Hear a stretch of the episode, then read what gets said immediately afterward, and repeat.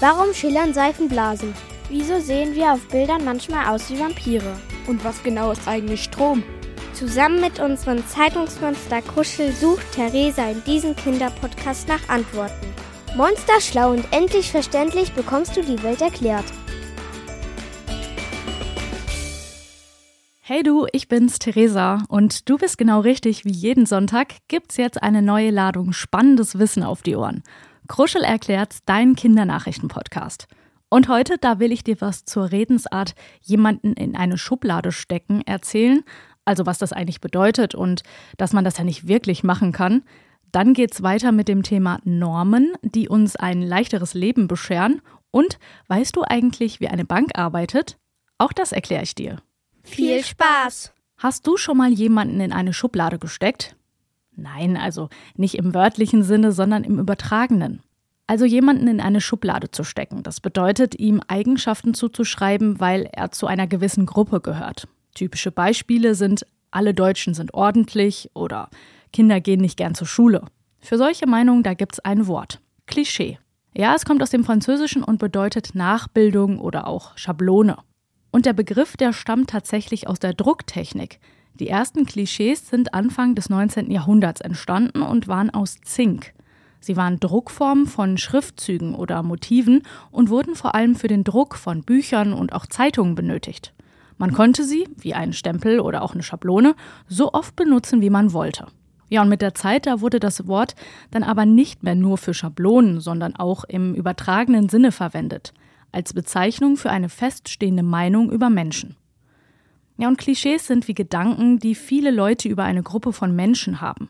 Aber manchmal sind die Gedanken nicht wirklich wahr. Sie entstehen oft, wenn viele Leute das Gleiche denken, ohne es aber wirklich zu wissen. Du darfst aber nicht vergessen, jeder Mensch hat eigene Fähigkeiten und Charaktereigenschaften. Ganz sicher gibt es jede Menge Deutsche, die total chaotisch sind und bestimmt gibt es auch Kinder, die gerne zur Schule gehen.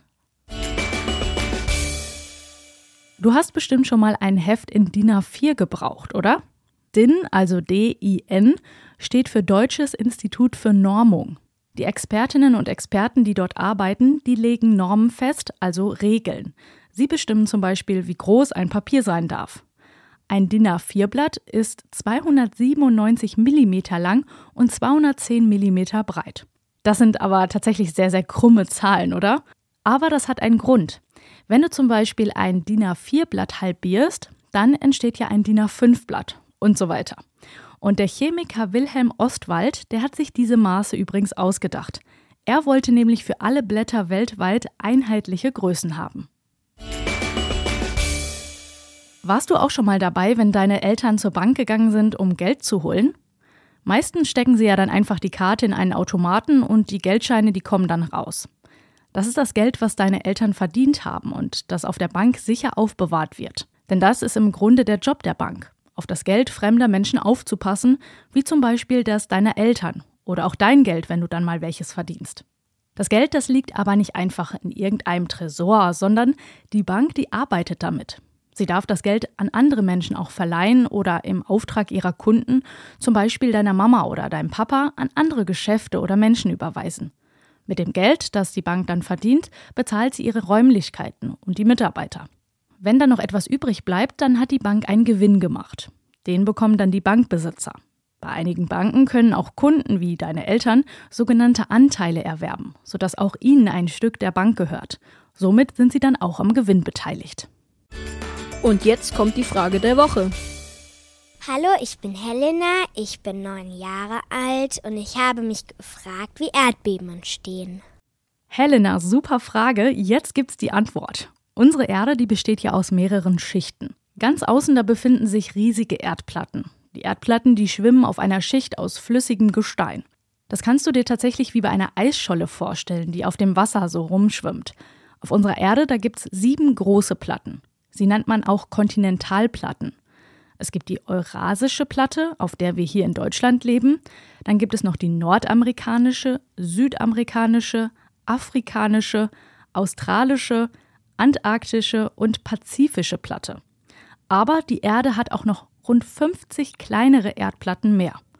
Ja, und diese Erdplatten, die bewegen sich auf dem flüssigen Gestein. Meistens bewegen sie sich nur wenige Zentimeter im Jahr. Trotzdem können dadurch natürlich so Spannungen entstehen, denn die Platten, die können zum Beispiel aneinander reiben. Und wenn diese Spannungen zu groß werden, dann entladen sie sich mit einem Ruck. Und dann bebt die Erde. Das kann aber nicht nur an Land, sondern auch unter Wasser passieren. Und dann können riesige Wellen entstehen. Sogar Tsunamis. Nicht alle Erdbeben kann der Mensch auch spüren. Auch in Deutschland, da gibt es hunderte von ganz kleinen Erdbeben jedes Jahr. Die sind aber tatsächlich so schwach, dass nur spezielle Messinstrumente sie wahrnehmen können und sind deshalb für uns nicht gefährlich. Wieder was gelernt, das war die heutige Kruschel erklärts Folge. Du kannst mir sehr gerne mal schreiben, wie du den Podcast findest oder ob du auch Themenvorschläge hast oder tatsächlich auch eine Kinderfrage. Mach das gerne mit Hilfe deiner Eltern per Mail an kruschel@vrm.de. Ich würde mich auf jeden Fall freuen. Mach's gut. Kruschel erklärt's ist eine Produktion der VRM von Allgemeiner Zeitung, Wiesbadener Kurier, Echo Online und Mittelhessen.de. Redaktion Kruschel und Theresa Eickhoff.